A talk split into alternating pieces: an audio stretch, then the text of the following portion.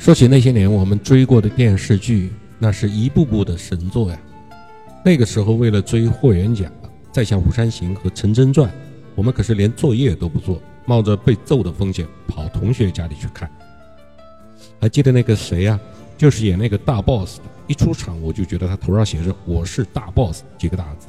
对他叫曾江，真的是让人又爱又恨。还有啥？我随便想想，有。天涯明月刀，流星蝴蝶剑，这都是满满的青春回忆。当年的电视剧真的是神作无疑，每周才播出两集，全程无尿点。那个时候黑白电视还是稀缺品，更别提大彩电了。所以过了这个点儿就没机会再看了，每一集都看得特别珍惜。今天咱就换个口味，聊聊那些承载着我们千万人记忆的神剧。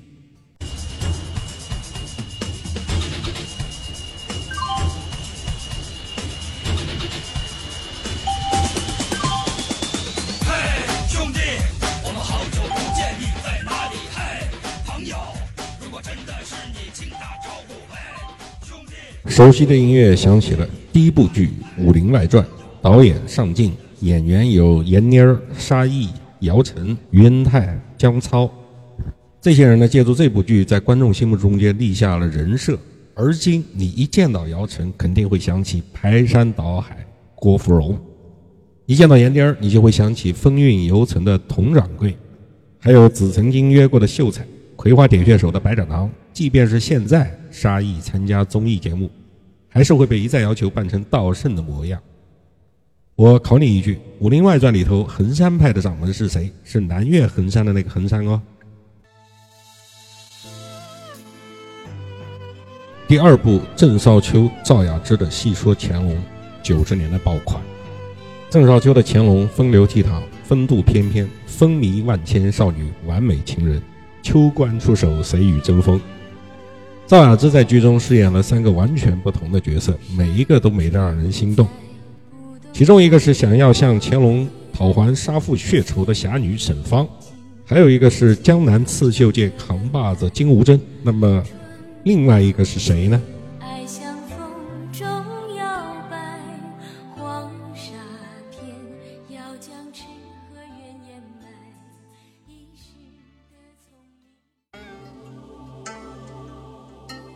第三部《天龙八部》，黄日华饰演的乔峰，他是金庸笔下无可替代的乔峰。我对原著中的一个细节记得特别清楚，他是这么描述的：在乔峰误伤阿朱之后，仍然不肯放下他的尸体，不停地给他注入真气，但终究是阴阳殊途，生死两隔。抱着必死之心，乔峰在自己的墓碑上写道：“契丹莽夫萧峰之墓。”写到阿朱的墓碑之际，乔峰心下沉吟：我写什么呢？萧门段夫人之墓吗？她虽然和我有夫妇之约，却未成婚，至死仍是个冰清玉洁的姑娘，称她为夫人，不亵渎她吗？最终，乔峰自知文字上的功夫也太粗浅，多想也想不出什么，便写下了“阿朱之墓”四个字。从这里就可以看出来，侠义心肠已成为乔峰的本性。即便是在如此悲痛欲绝之际，他依然替他人着想。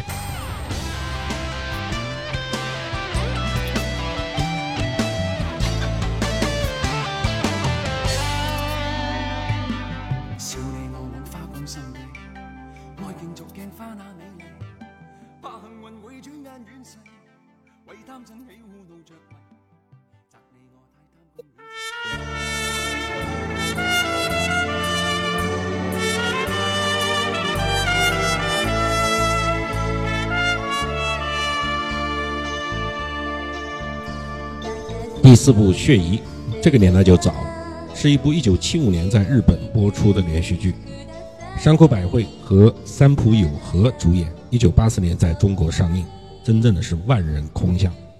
在这部剧里边，中国人第一次被科普了白血病是一种什么病，Rh 负 AB 型血型又是什么血型。而最殊为不易的是，剧中的金童玉女山口百惠和三浦友和在现实中也结为伉俪。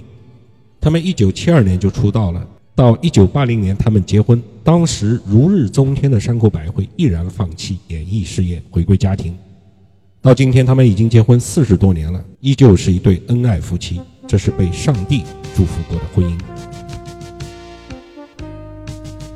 第五部是《人在旅途》，能哼出这个熟悉旋律的人，他的孩子的孩子应该都会打酱油了。我只知道这首歌，因为主题歌才知道了这部剧。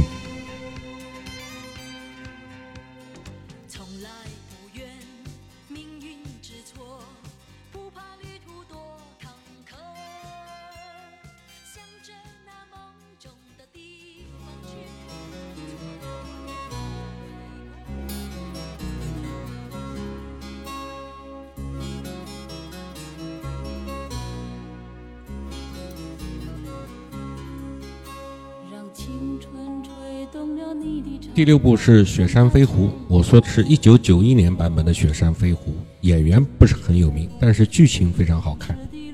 片尾曲《追梦人》也是相当的重磅。这里还有个故事，这首歌创作于一九九一年台湾女作家三毛去世之后，原本是罗大佑为了纪念三毛离世而创作的，特邀凤飞飞来演唱，后来成为了当时的电影《天若有情》的主题曲，同时也是热播剧《雪山飞狐》的片尾曲。于是走红大陆。《追梦人》和《天若有情》的歌词基本完全一样，只是《追梦人》多了四句词，我忍着唱出来的冲动，把四句不一样的词儿念出来。他们是：让流浪的足迹在荒漠里写下永久的回忆，飘来飘去的笔记是深藏的激情和你的心语。前尘后世轮回中，谁在声音里徘徊？痴情笑我凡俗的人世，终难解的关怀。